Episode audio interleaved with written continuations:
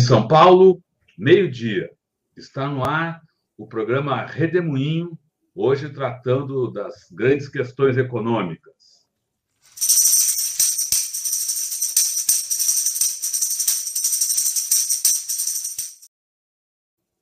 William Ozaki, boa tarde. William Ozaki, professor da Escola de Sociologia e Política. O que, que rola na economia, William? Boa tarde, Eleonora. Boa tarde, Rodolfo. Boa tarde a todos que nos acompanham. Bom, para nossa conversa de hoje, nessa virada de janeiro para fevereiro, acho que um fato relevante que impacta o cenário econômico que tem desdobramentos também para o cenário político eh, foi a sanção presidencial do orçamento de 2022, que traz por trás de si aí uma série de temas e, e questões importantes para a gente pensar a travessia de 2022. Né? É, o orçamento brasileiro ele é cada vez menos público, cada vez mais sequestrado por interesses privados e particulares, né? e nas contas gerais é, que foram divulgadas nos últimos dias, nessa virada de janeiro para fevereiro, para alegria daqueles que defendem a austeridade fiscal, é, curiosamente foi divulgada a estatística da dívida bruta do governo federal e ela foi reduzida em oito pontos percentuais e está alcançando hoje aí algo em torno de 80% do PIB, né? Então não teve nenhuma explosão da dívida como preconizava uma parte aí é, do mercado fazendo terrorismo fiscal.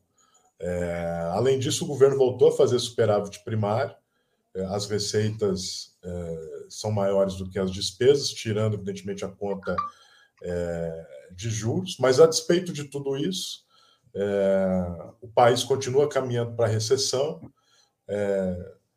novas revisões foram feitas para a projeção do crescimento do PIB, sempre apontando para baixo, e a gente tem essa situação dramática aí da economia real brasileira que é marcada, como a gente já vem é, discutindo, mas é sempre bom é, relembrar esses números, né, porque eles têm uma dimensão que impactam. Né? É, a gente tem aí, então, uma situação de um país com 13 milhões de desempregados, mais de 30 milhões de pessoas na informalidade, 5 milhões de pessoas no desalento, 19 milhões de pessoas com fome, 25% das famílias brasileiras estão endividadas ou em situação de inadimplência, para não mencionar os preços dos, combustíveis, que, como a gente já conversou aqui, subiram mais que 40%.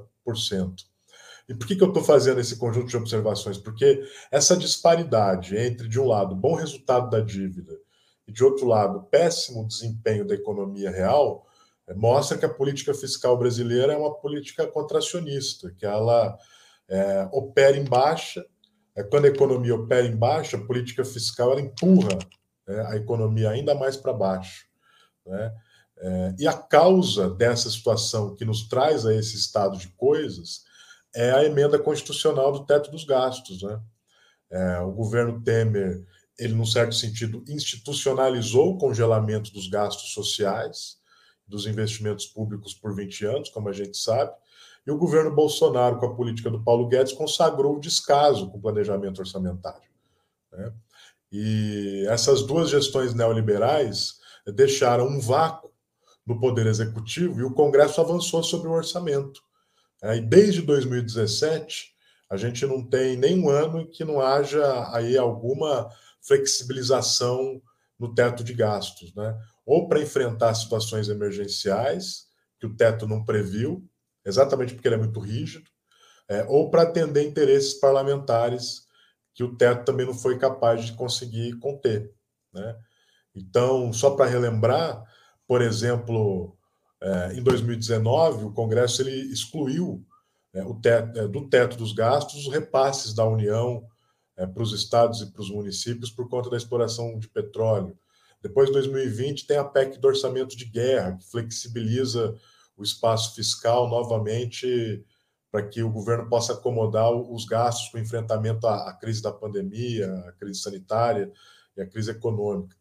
Depois vem mais uma alteração constitucional para lidar com esse teto é, que não é razoável do ponto de vista econômico, né? que foi a PEC emergencial, que acabou resultando ali de um acordo entre o executivo e o legislativo para que as despesas é, da pandemia ficassem fora do teto, para acomodar principalmente a despesa da saúde e o auxílio emergencial. E depois, no final do ano passado e agora no início desse ano, tem toda a discussão ainda da PEC dos precatórios, né, com o governo represando o pagamento de despesa obrigatória, represando pagamento de dívida, né, é, e abrindo, então, uma série de espaços fiscais aos trancos e barrancos é, por causa desse arcabouço fiscal e dessa, desse teto de gastos que é inadequado que nós temos no Brasil hoje. É, e esses espaços fiscais que vão sendo abertos aos, aos solavancos, eles não dão conta de atender às necessidades das políticas públicas, né? que é exatamente onde o governo continua cortando. E aí, quando a gente olha para esse orçamento que foi sancionado em 2022, fica evidente a sangria nas políticas públicas. O governo está cortando em áreas essenciais. O governo está cortando orçamento, por exemplo, em hospitais universitários, é, que vão ser, são importantíssimos e nesse momento onde a gente ainda tem certeza da Ômicron, do avanço das variantes é, da Covid-19, né, certamente vão ser demandados, né, e, e, o governo está cortando orçamento aí. É, o governo está cortando orçamento na educação básica.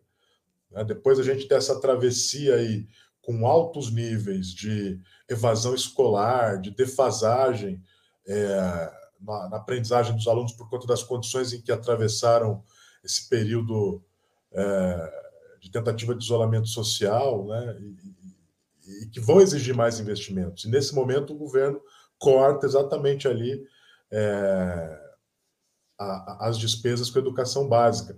Outro corte importante também é no INSS. O governo, no orçamento de 2022, sinaliza corte no benefício de prestação continuada e no auxílio saúde, que vão ser demandados pela população, porque a gente ainda está atravessando um cenário de é, crise econômica e esse rabicho aí que, que, que, não para de nos perseguir da pandemia.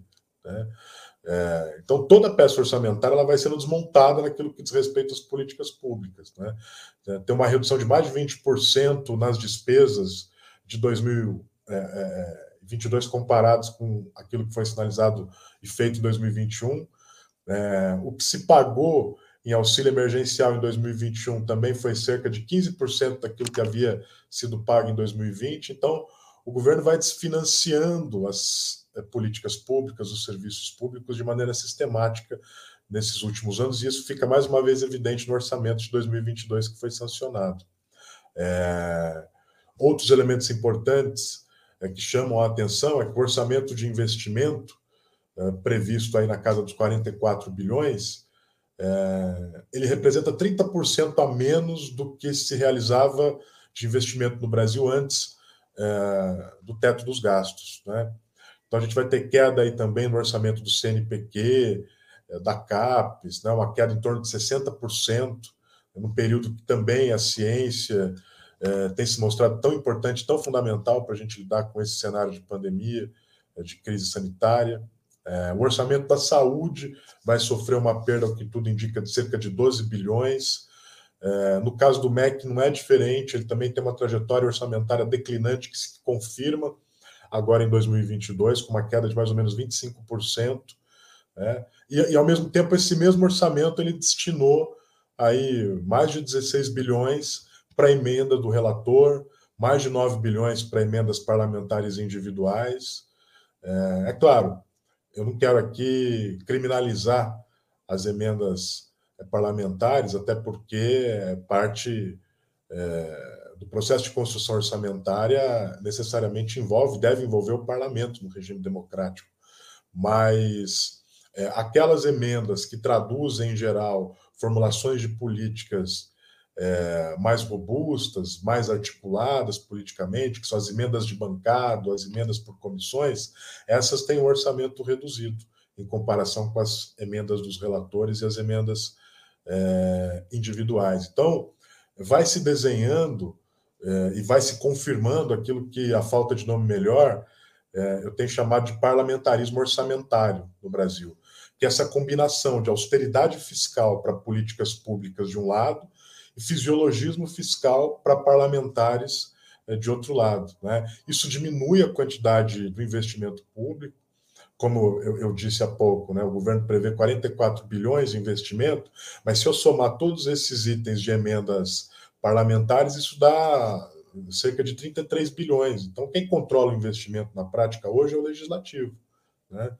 E isso traz riscos de piora também sobre a qualidade do, do uso do investimento público, porque isso acaba se descoordenando, ele se fragmenta em projetos esparsos que não necessariamente dialogam com é, os, os, os, planos setoriais, os planos regionais, então acaba se perdendo eficiência e acaba se perdendo também escala nesse financiamento. Tudo isso por causa aí dessa medida que a gente herdou de 2016, que é o teto dos gastos, que acabou preconizando um modelo econômico diferente daquele que foi pactuado constitucionalmente em 88. Né? E aí a deterioração da democracia, que a gente vem observando no Brasil nos últimos anos, vai se expressando nessa deterioração do orçamento público. E isso fica muito claro nessa peça sancionada aí é, pelo Executivo. Então, esse é o comentário que eu queria compartilhar com vocês nessa prosa aqui é, de hoje. Muito legal, Muito William. Obrigada, William. É, realmente uma pontuação necessária a, a ser feita aí, né, analisar essa, essa análise que você nos apresenta hoje.